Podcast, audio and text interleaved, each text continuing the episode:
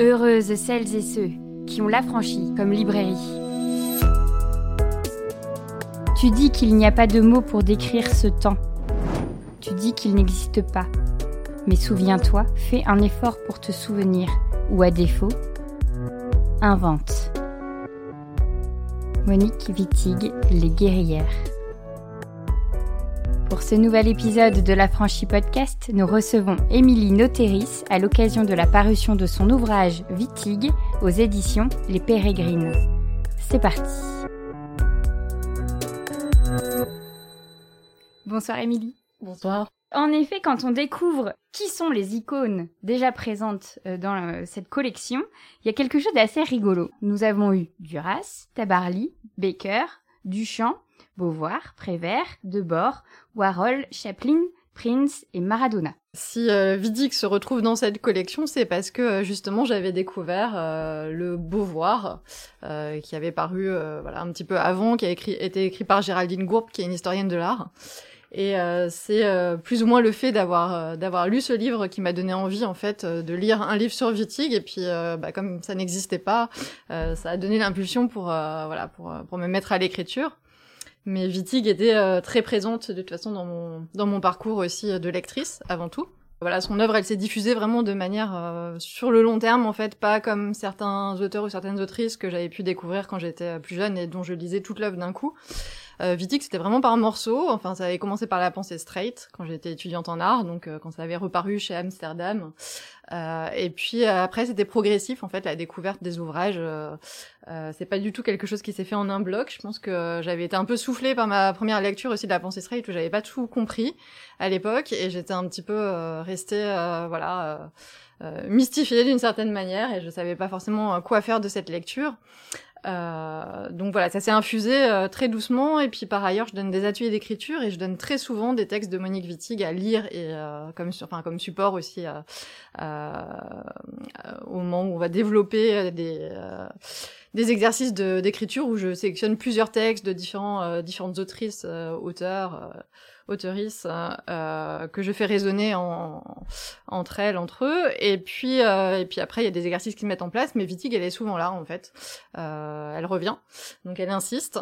Et, et puis par ailleurs, j'avais été invitée par Elsa Dorlin à intervenir dans un, ouvrage qui s'appelle Feu, abécédaire des féminismes présents, où elle m'avait demandé d'écrire une entrée sur l'idéologie. Alors ça m'avait un petit peu flippé parce que je suis pas philosophe et que c'est un, morceau assez costaud, mais j'avais travaillé sur euh, Colette Guillaumin et Monique Wittig. Donc euh, ça c'est le moment où j'ai eu l'idée de, de, faire le livre, où j'étais à la fois en train d'écrire ce texte pour Elsa Dorlin et en même temps en train de donner un atelier d'écriture aux arts décoratifs où il y avait euh, des morceaux de Monique Wittig et je lisais le Simone de Beauvoir et en fait un des directeurs de la collection de euh,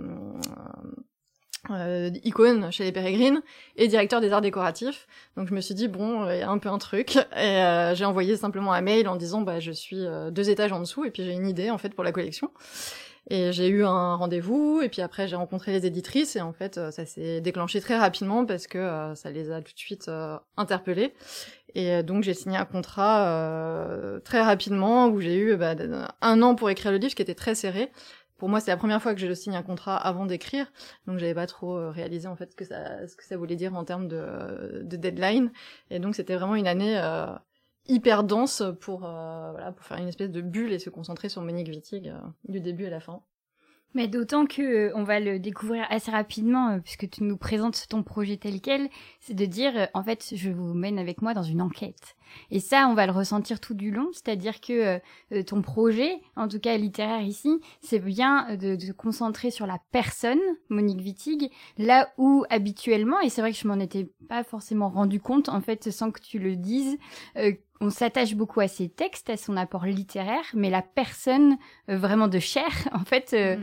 on ne sait pas beaucoup de choses, ou en tout cas, euh, on n'a pas de documents de, de, biographie, comme tu disais, c'est la première, donc ben voilà, il fallait bien, ça montre bien qu'il y avait un manque. Et ce travail-là d'aller la réhumaniser, en fait, mm. d'une certaine manière, ça passe par cette fameuse enquête littéraire, et ça va être vraiment extrêmement enthousiasmant à lire, parce que on va s'imaginer, en fait, absolument toutes les connexions au fur et à mesure que tu les découvres. Et ça, c'est d'autant plus euh, spectaculaire. Euh, ce rythme-là, tu dis bien, tu as eu un an, c'était hyper rapide, mais en plus, la façon dont tu as décidé de mener ça, tu, en fait, ça s'est amené à toi. Enfin, tu t'es retrouvé à faire tes petits euh, pickpock, euh, on va à droite, on va à gauche, on appelle, on y reçoit un mail, on rencontre, mhm. ou c'est, tu t'étais déjà dit que c'était la façon dont il fallait raconter Wittig alors, il y a beaucoup de questions à l'intérieur de la question, mais c'est vrai qu'il y avait cette idée comme ça de lui redonner un corps, de lui redonner une chair, parce que finalement, euh, comme je disais tout à l'heure que c'était paradoxal qu'elle soit dans la collection Icône, toute sa vie, elle s'est... Euh, elle a voulu euh, déconstruire les mythes, euh, etc. Donc c'est un, un, peu paradoxal de dire c'est une icône. Et c'est vrai qu'au moment où j'ai eu l'envie d'écrire le livre, elle était vraiment à haute circulation, on en, entendait beaucoup parler, les ventes remontaient des livres, enfin il y avait vraiment quelque chose qui se produisait. Et paradoxalement, ça devenait une figure aussi quasi mythologique, on avait très peu d'éléments voilà, biographiques pour savoir qui elle était, qu'est-ce qu'elle avait pu penser, à quoi elle ressemblait, etc. Et ça devenait un petit peu problématique, parce que finalement c'était à l'encontre de son projet d'écriture. Donc moi, c'est ça aussi qui m'a animée, c'est vouloir découvrir qui elle était, parce qu'à force de la manipuler ou de la lire et de la, de la transmettre euh, dans des ateliers, etc., en fait, je savais pas qui je donnais à lire, parce que euh, on n'avait pas d'informations. Même sur France Culture, il y avait eu une émission qui avait été consacrée, puis ça terminait plus ou moins par euh, Dominique Wittig, on sait peu de choses. Je bon, euh, ok, certes, mais est-ce qu'il n'y a pas moyen d'en savoir un peu plus? Et c'est là où c'est une enquête qui s'est qui s'est mise en place parce que c'est vraiment euh, voilà un, pas, je vais pas dire policière parce que j'ai écrit sur les violences policières donc c'est pas vraiment euh, l'objet de, de, devenir enquêtrice euh, dans ce sens-là. Mais voilà c'est quelque chose de super excitant qui s'est mis en place où j'ai commencé à faire des recherches à la fois dans les archives et puis auprès de personnes qui l'ont connu.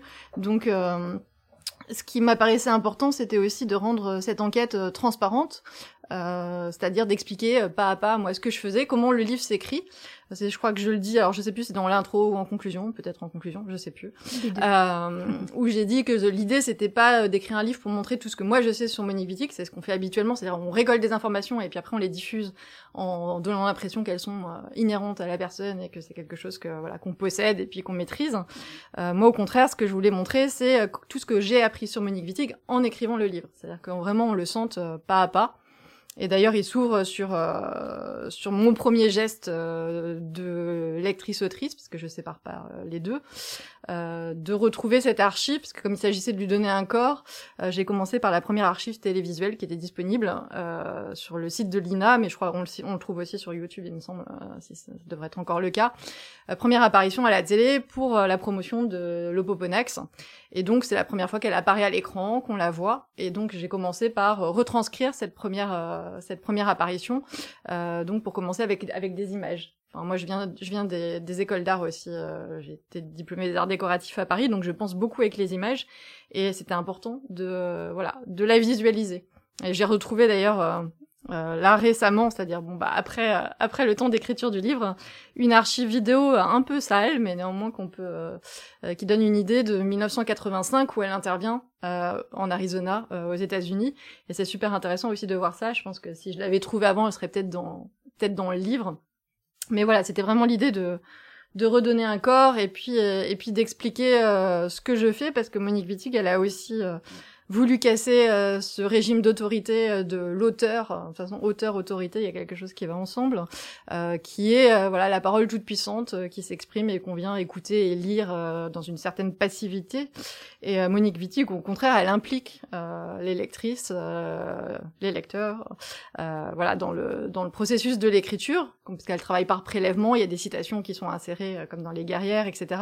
Donc il y a tout un jeu euh, un peu pas interactif, mais quelque chose comme ça qui qui met en, en éveil aussi euh, l'intelligence et qui prend pas euh, le lectorat pour pour simplement voilà des, des réceptacles du savoir. Donc de la même manière, moi j'essaie de prendre soin des personnes qui, qui, vont me lire et de leur expliquer ce que je fais pour que ça démystifie le geste d'écriture, euh, je donne aussi des ateliers d'écriture, donc c'est toujours dans l'idée que de montrer que c'est possible en fait, euh, que c'est pas quelque chose qui est euh, à distance, qui est une pratique élitiste, que c'est quelque chose qu'on peut apprendre. Euh, c'est un tout petit peu de talent si on veut. Enfin, le, si on a si le talent en fait finalement c'est l'acharnement. Euh, je pense qu'on peut dire ça. Donc c'est simplement du, du, travail. Enfin, moi je dis je suis travailleuse du texte, c'est parce que c'est du travail l'écriture. C'est pas c'est pas un don que j'ai eu à la naissance et que voilà je réponds sur le monde. c'est vraiment quelque chose de matériel. Et je pense que Monique Wittig, c'est ça qu'elle qu'elle exprime aussi dans son dans ses textes. Donc l'idée c'est de rester c'était de rester fidèle et d'écrire un livre dont elle aurait pas trop honte a priori, enfin de, de l'imaginer, de l'avoir l'avoir comme première lectrice D'ailleurs, si j'ai choisi cette, euh, cette photo en couverture où elle est en train de se prendre la tête, c'est parce que euh, c'est aussi la première image que j'avais quand j'ouvrais mon écran euh, et mon fichier de travail. Et donc voilà, je me disais, elle est en train de regarder qu'est-ce que je suis en train de faire? Et elle se dit, oh là là, mais qu'est-ce que c'est? Qu'est-ce qui se prépare? Et voilà, il y avait, il y avait ce côté-là un petit peu, un petit peu humoristique aussi qui a guidé l'écriture.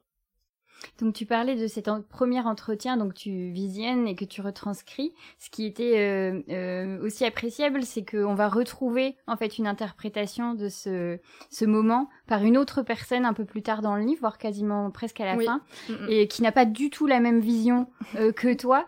Et, ça, c'est vraiment un endroit d'écriture qui bah, est assez rare de montrer en fait que d'une archive à l'autre, d'un souvenir à l'autre, on peut ne pas du tout avoir se faire la même idée. Mm, bah effectivement, moi c'est une archive qui m'a touchée parce que je trouve qu'elle est très belle. Et euh, Monique Wittig, par contre, euh, effectivement, euh, ne répond pas à ce qu'on attend euh, d'elle a priori comme ça quand on a une image détachée iconique. C'est-à-dire que quand on regarde, on tape Monique Wittig et on regarde sur Google les photos qui s'affichent, a priori on est un petit peu impressionné. On, on, sent plutôt une personne qui va qui va prendre de la place et puis qui va être assez affirmée, etc. Et en fait, au fil de l'enquête, il s'est avéré que c'était plutôt quelqu'un d'assez timide, assez réfléchi et euh, qui euh, qui ne forçait pas pour par exemple prendre la parole en public ou monter sur l'estrade, mais qui prenait soin des personnes. Donc quelque chose de l'ordre de la douceur qui est revenu hyper régulièrement. Et moi, c'est ce que j'avais senti en fait dans cette première archive. Et, euh, et puis par ailleurs, l'intervieweur qui est un voilà, qui est un homme blanc euh, de 50 ans, etc. Euh, est en fait particulièrement attentif à ce qu'elle a écrit et très dans le soin, euh, contrairement aux critiques de l'époque qui étaient euh, parfois très virulentes et, et problématiques. Donc c'est plutôt une archive assez douce d'une certaine manière. D'ailleurs, elle lui a dédicacé le livre d'après. Euh, voilà, donc il y, a, quelque chose de sympa qui s'est produit, où il l'a pas regardé de manière surplombante. Il s'est plutôt mis à l'intérieur du livre et il a commencé à parler un petit peu comme elle. Donc euh, moi, c'est plutôt quelque chose que je voyais, euh, voilà, de d'assez doux et d'assez joyeux et, et d'intelligent. Donc c'était bien de commencer avec cette voilà ce, premier mouvement. Et puis par ailleurs, à la fin du livre, effectivement, je discute de cette archive avec Elsa Dorlin et et Gisèle Vienne. Et elles me disent euh, enfin Gisèle Vienne qui qui qui met deux en scène pour le théâtre et puis Elsa qui est donc euh, philosophe. Et elles me disent oh là là mais quelle horreur cette archive c'est une catastrophe et euh, ce mec est extrêmement lourd et puis elle est complètement empruntée on l'entend pas du tout etc et moi j'ai dit mais je crois pas parce qu'il me semble qu'à l'époque voilà quand on resitue aussi dans les dans toutes les critiques c'est le premier mouvement du livre c'est vraiment aussi regarder comment on parlait de l'écriture des femmes à cette époque il y a vraiment cette euh, impression comme ça de l'écriture de bonne femme, de euh, d'agacement de certains d'un critique euh, qui a écrit une première une première critique violente sur sur le livre de Monique. C'est la première qui est sortie. Et en fait, euh, ouais, il supporte pas finalement que les femmes puissent prendre la parole pour parler d'autre chose que des hommes. Donc il y a vraiment, voilà, ça lui fait, ça lui fait complètement péter un câble. D'ailleurs, il écrira un livre plus tard quasiment consacré que à ça. Donc euh, il y a vraiment une obsession. Et ça, c'est quand même le premier euh, article qu'elle a reçu. Donc euh, en tant qu'autrice, quand on sait ce que ça fait de recevoir un premier article et qu'en plus il est aussi aussi virulent et, et négatif, il y a quand même voilà un climat du paysage littéraire français à cette époque qui n'est pas très accueillant. Même s'il y a beaucoup de livres de femmes, à la même époque, il y a aussi Simone de Beauvoir ou Violette le Duc qui sortent des livres, c'est pas parce qu'il y a plus de femmes qu'elles sont forcément mieux accueillies. Et euh, je pense que ça c'est intéressant aussi comme contexte de voir euh, voilà le temps euh, le temps que ça prend pour que ça bouge. Parmi toutes les autoristes à qui tu fais appel, on rencontre Wendy Delorme mm. qui va répondre à quelques-unes de tes questions. Et parmi une de ses réponses, elle écrit Écrire, c'est agir le réel. Qui euh, j'ai trouvé faisait un beau ping-pong avec ton entrée. Donc tu commences ton livre par une citation de Monique Wittig qui se termine par Fais un effort pour te souvenir, point, ou, à défaut, invente. Et toute cette discussion-là autour de la, de la fiction et du réel, de comment on se souvient, de, j'ai trouvé qu'il y avait vraiment quelque chose d'un fil tendu, en fait, dans tout, dans tout ton livre qui est extrêmement appréciable parce que ça vient et euh, euh, exprimer ton travail, en fait, illustrer ton travail et raisonner avec tout le travail de Wittig qui était en effet toujours comme ça euh, sur des terrains mouvants. En fait, on peut pas dire exactement qu'on était dans des extrêmes fictions, mais en même temps, on n'était pas non plus dans un réel réel. Et je, je, j'ai vraiment apprécié en fait cet endroit-là et je me suis dit que c'était vraiment chouette que Wendy euh, dans une certaine conclusion parce qu'elle arrive vraiment à la fin et cette petite attention là de montrer c'est pas euh, agir sur le réel, c'est agir le réel. Ce qui rebondit aussi sur toutes tes parties qui ne sont que des verbes.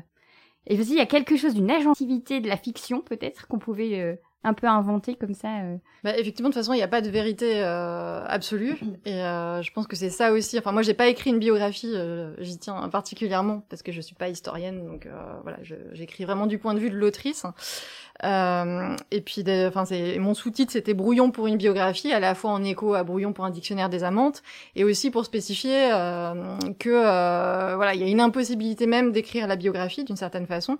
Donc, euh, c'est une enquête possible sur la vie de Monique Wittig. C'est plutôt ça qu'il faut comprendre, et non pas euh, voilà le, livre dans lequel on aurait toute la vie de Monique Wittig qui serait racontée. Déjà, il est trop mince pour ça, donc heureusement pour elle, ça a été plus riche. Euh, mais c'est vraiment une des possibilités qui s'ouvre à l'écriture, et ça c'est à la fois quelque chose que elle, elle a pratiqué dans ses livres.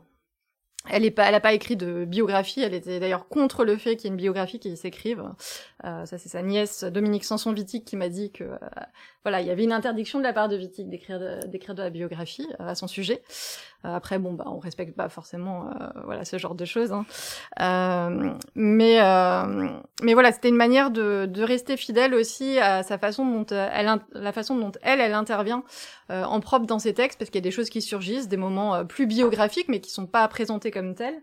Euh, Lopoponex a toujours dit que c'était pas son enfance à elle, qu'elle n'était pas Catherine Legrand. Enfin, il y a un trouble qui s'installe de toute façon tout au long des ouvrages mais on sent quand même euh, des témoignages euh, voilà de ce qu'elle a pu vivre à la fois au sein du MLF euh, quand on a les guerrières comme livre qui est vraiment une épopée utopique qui donne de l'énergie et, et, qui est assez fascinante. Elle pour elle c'est vraiment son entrée son entrée dans le dans le mouvement du le mouvement des femmes et et puis le moment où elle sent que tout d'un coup elle peut regarder des femmes dans la rue il peut se passer des choses. Et pour elle c'est une ouverture impressionnante et c'est ce qu'elle retransmet dans les guerrières et par ailleurs, il y a un autre texte dans Paris la politique qui est beaucoup plus sombre, où euh, là, il y a une désillusion par rapport, euh, par rapport à l'expérience du MLF et euh, et du rejet euh, du rejet des lesbiennes euh, qui sont mises à l'écart. Et en fait euh, la position lesbienne n'est pas celle par laquelle la lutte prime. Et donc Monique Wittig elle est tout à fait contre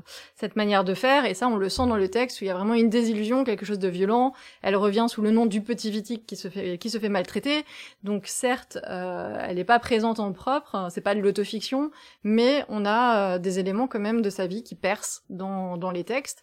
Et euh, bon bah les critiques littéraires ou les historiens et historiennes sont pas forcément euh, pour euh, mettre en avant ce genre de choses, mais euh, voilà, moi je voulais que ça se sente aussi, voilà, qu'on sente la personne percée derrière le texte. Euh, voilà, c'est ça. Moi, enfin, en tout, cas, moi, c'est ça qui me manquait en tant que lectrice euh, pour pouvoir euh, apprécier davantage. Et je pense que maintenant, je l'aime encore plus que, que quand j'ai démarré l'écriture, en fait. Donc, enfin, pour moi, ça a marché. Je dis pas que ça marche systématiquement. Vous pouvez m'écrire si ça marche pas. Mais, mais voilà, c'était, c'est ça l'idée aussi, quoi. Mais ce qui euh, va aussi transparaître, et, on l'entend bien, c'est que la littérature euh, pour Monique Wittig, c'est vraiment son euh, arme politique. En fait, elle met toute sa volonté, tous ses actes de résistance. Et, et donc là, en fait, ce qui était très appréciable, c'était aussi de recontextualiser dans sa vie, en fait, les arrivées des, des romans, mhm. euh, enfin donc le Poponex, les guerrières, même le corps lesbien, mhm. qui arrive quand même pas de manière anodine, mais aussi de se rendre compte que c'était sur un temps quand même assez court, parce que le Poponex c'est 64, les guerrières 69, 73. voilà, donc il y a quelque chose quand même d'un rythme, et à travers ces trois publications, on a en effet, comme tu viens le raconter, un paysage de ce qu'elle vivait et de comment elle s'est impliquée en fait dans la vie littéraire, ce qui était mhm. extrêmement important pour Il y avait un besoin de reconnaissance, mais parce que ça devait s'inscrire politiquement en fait dans la littérature. Ça, ça a été vraiment euh, très chouette à lire, et notamment euh, l'Opoponex. Il faut quand même le, le, redire ou le dire a eu un prix et pas le n'importe lequel puisque c'est le prix Médicis, euh, et qu'il a inscrite pour toujours en fait dans l'histoire littéraire quand mmh. même à côté de Nathalie Sarraute grande rencontre également. Mais donc de ce fait, euh, euh, ta connaissance des ouvrages à ce moment-là, euh, tu les avais lus, mais te les redécouvrir par rapport à son histoire à elle, ça a dû aussi peut-être faire bouger les lignes de tes lectures? Ah bah, c'est-à-dire que ça amène d'autres émotions effectivement liées à chaque à chaque texte. Quand je dis le texte dans Paris, la politique qui est qui est plus sombre, je l'avais lu, mais bon, ça m'avait pas forcément touché plus que ça. Je trouvais l'exercice euh, amusant. Et en fait, quand on sait euh, ce qu'elle a vécu derrière, euh, on le relit et bah, ça déchire un peu plus le cœur, on va dire. tout de suite, c'est il y a d'autres émotions qui viennent s'infiltrer. Et puis aussi hein, le fait de les relire tous les livres, parce que moi je les ai lus comme j'ai dit de manière vraiment vraiment très très séparé et très détaché dans le temps, euh, ça recrée des connexions en fait entre entre l'ensemble des ouvrages. Et moi j'avais euh, j'avais vécu plutôt cette séparation euh, assez radicale entre euh, la théorie et la littérature, euh, chose qui en fait n'est pas aussi évidente dans l'œuvre de Monique Wittig parce que quand elle écrit de la littérature il y a de la théorie dedans, quand elle écrit de la théorie il y a de la littérature dedans, et il y a plutôt un mélange et pas une catégorisation. les choses sont pas enfermées non plus dans des genres littéraires spécifiques.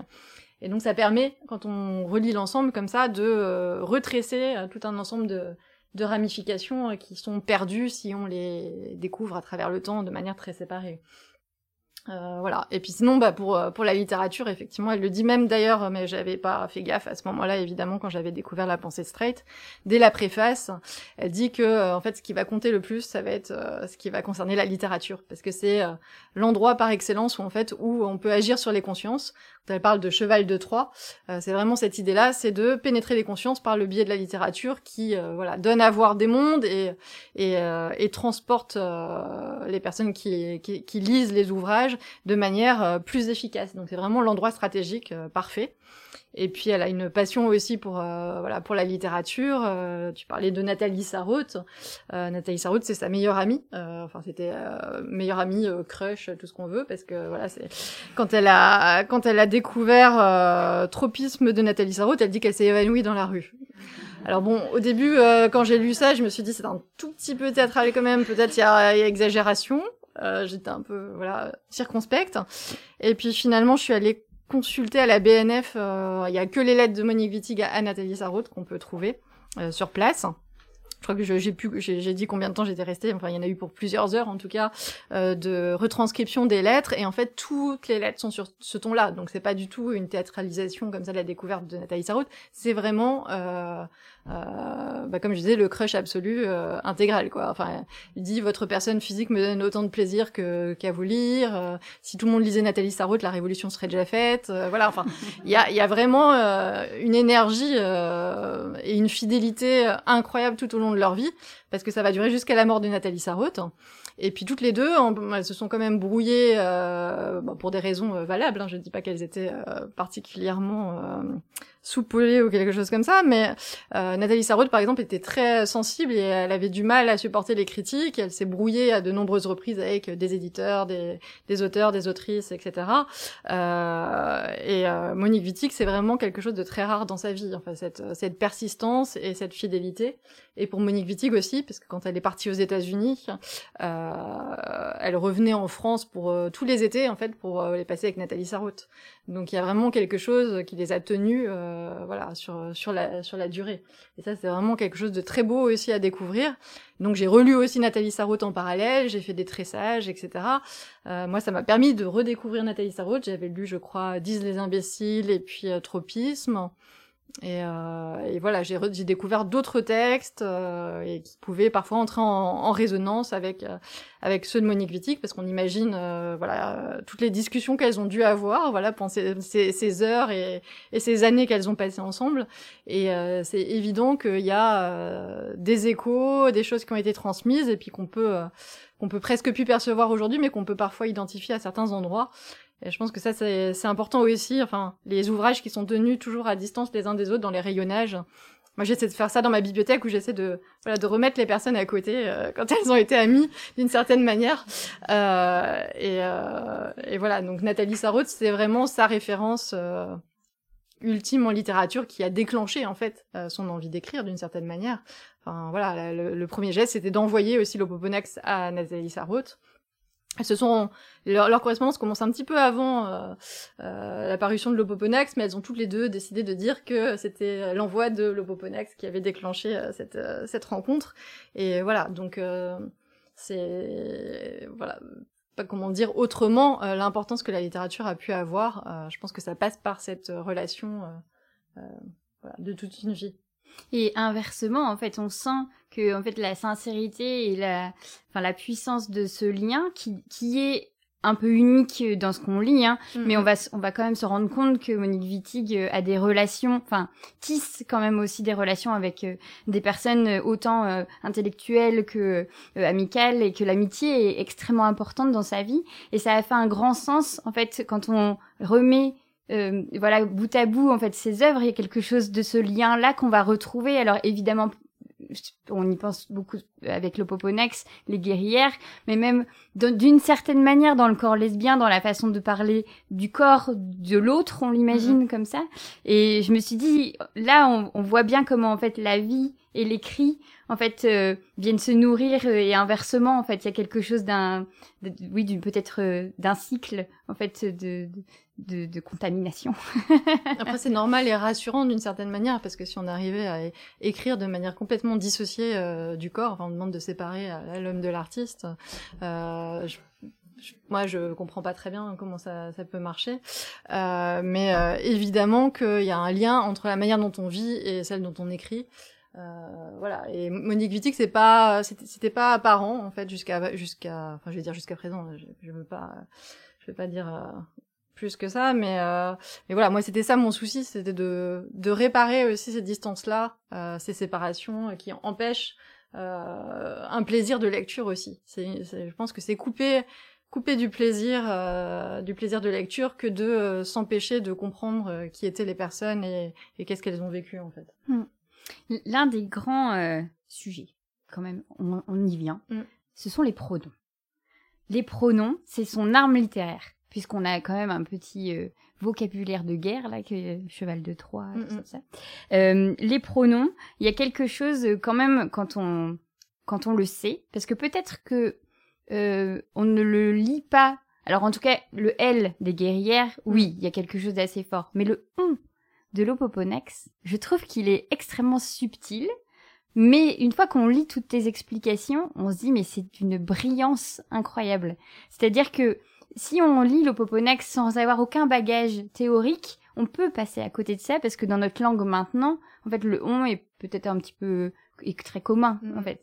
Tandis que quand on, on se rend compte de ce qu'elle a voulu faire politiquement avec ce on, il y a quelque chose d'une certaine admiration quand même euh, de se dire ça. Enfin, oui, évidemment qu'on admire Wittig, mais est-ce que tu peux nous raconter euh, de ce fait euh, mm. ces, ces, pronoms et après je pense que ce qui est bien aussi avec Wittig c'est que justement il y a plusieurs lectures possibles et relectures possibles. C'est-à-dire qu'il y a des c'est pas du tout des mises à distance je pense les dispositifs littéraires ou les stratégies justement euh, euh pronominales comme, euh, comme comme je vais développer. Mais euh, au contraire c'est c'est de temps en temps voilà donner des indices et donner la possibilité de revenir sur les textes et de comprendre les choses ensemble moi je vois plutôt ça de manière assez ludique en fait. Après il y a des personnes qui me disent euh, l'Opoponax c'est bien mais alors c'est très très dur à lire euh, moi je j'y arrive pas etc je pense qu'il y a quelque chose de l'ordre de l'oralité aussi qui peut aider euh, de se mettre à lire à voix haute mais euh, donc pour revenir au pronom, effectivement, elle commence par ce premier geste littéraire de euh, d'employer le on, donc le pronom indéfini, euh, pour euh, voilà comme comme personnage principal du livre, parce qu'il n'y a pas vraiment de personnage principal. Il y a Catherine Legrand, mais il y a plein d'autres petites filles. Elle, elle aimerait bien, comme elle le dit dans l'interview euh, que je retranscris, que ce soit un peu tour à tour. Euh, différentes personnes qui prennent la parole. L'Opoponax, c'est pas non plus euh, le personnage principal, c'est une entité assez trouble.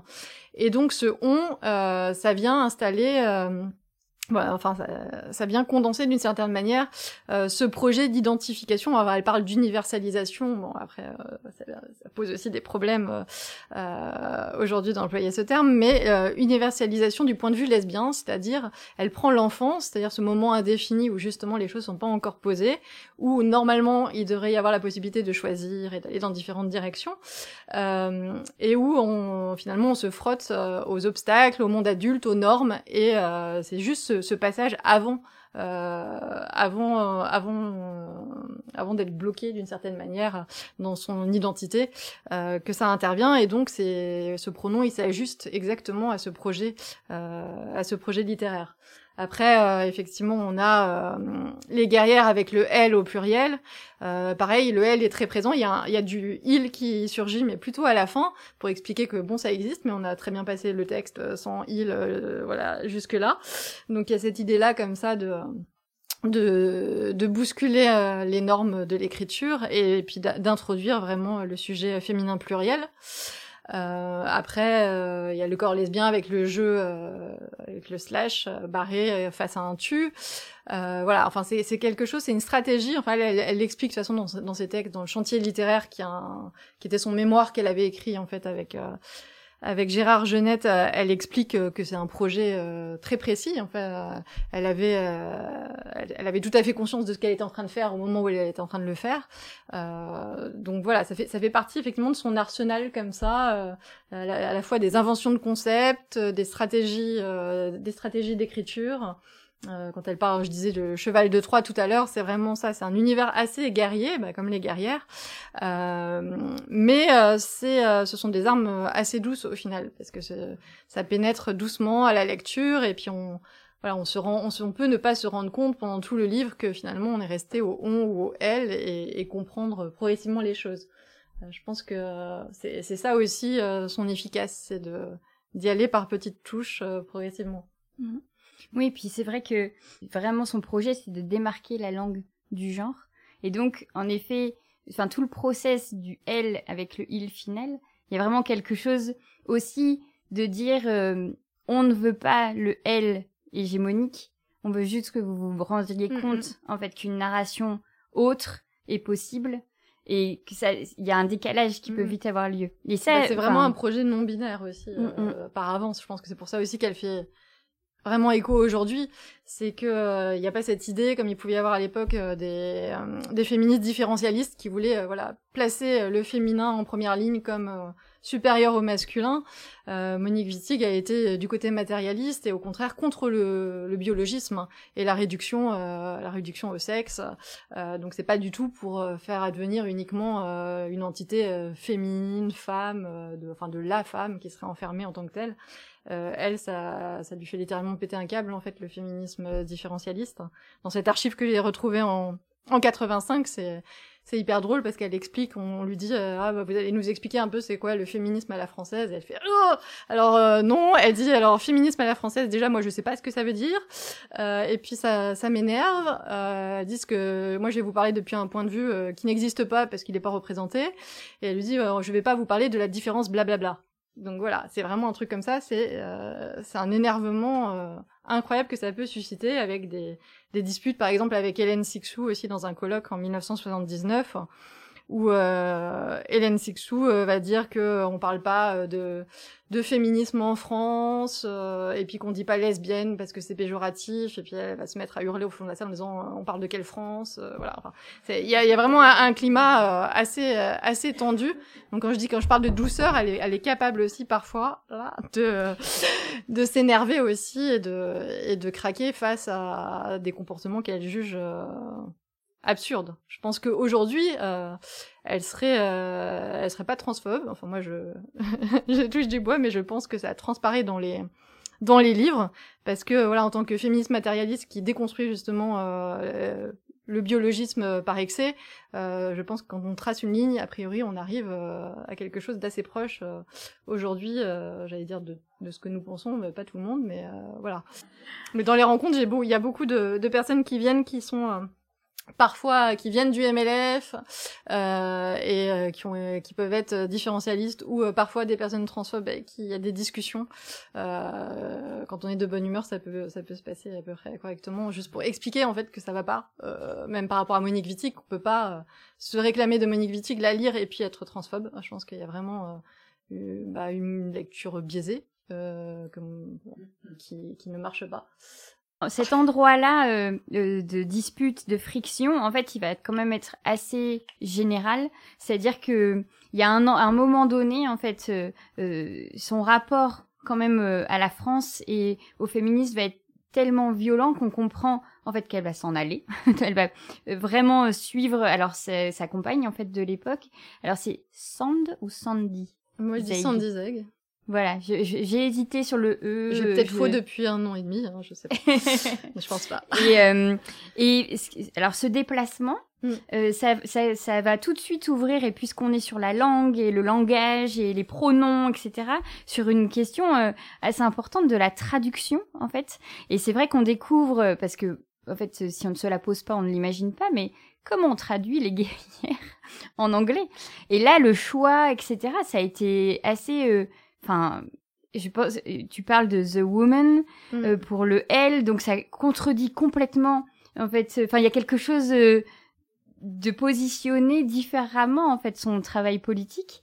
Euh, avec le on aussi où il y a des tentatives des choses. Ce travail là euh, alors on le sait peut-être moins. Enfin moi j'avais pas du tout imaginé qu'elle avait autant de temps en fait aux États-Unis et que beaucoup de choses avaient aussi été écrites euh, mm. de là-bas et que ce ces questions là étaient hyper importantes. Elle a écrit en anglais aussi mm. également ouais. Bah déjà ce départ aux États-Unis quand tu quand tu parles de voilà la France qui a Mm. Enfin, il n'y a, pas que aujourd'hui.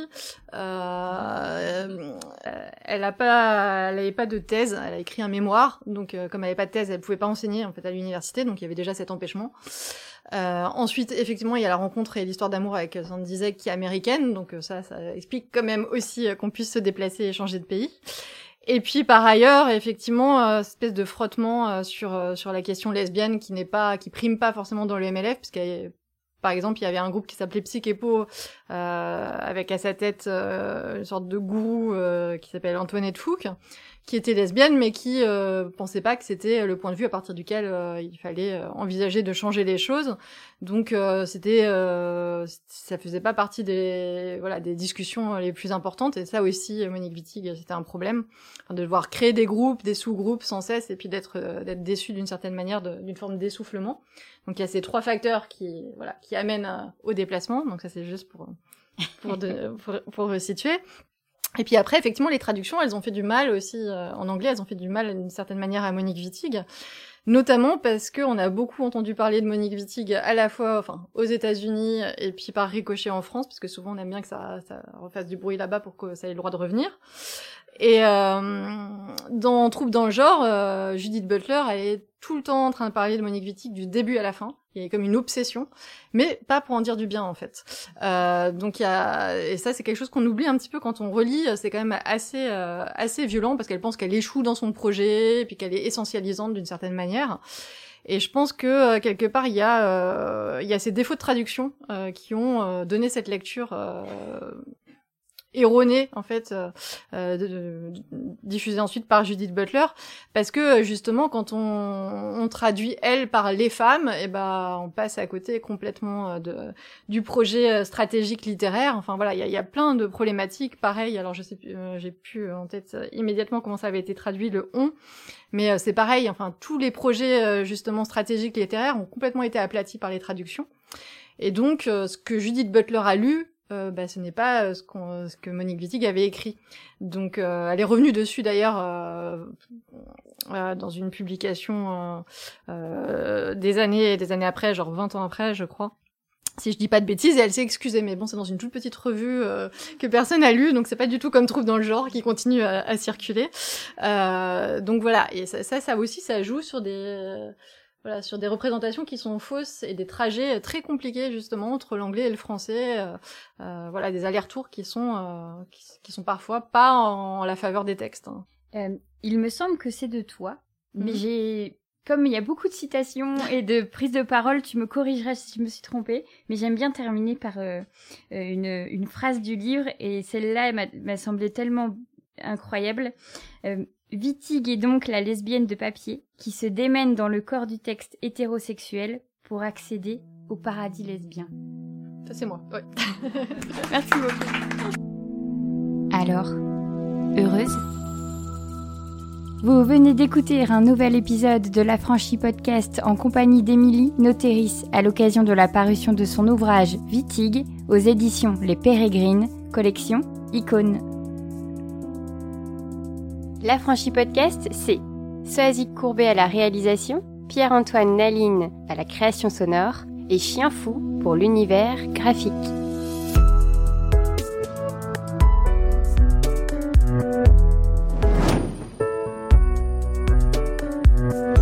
réalise que la vie n'est pas là, que le matin tu te lèves sans savoir où tu vas. Résiste, prouve que tu existes. Avec l'affranchi podcast.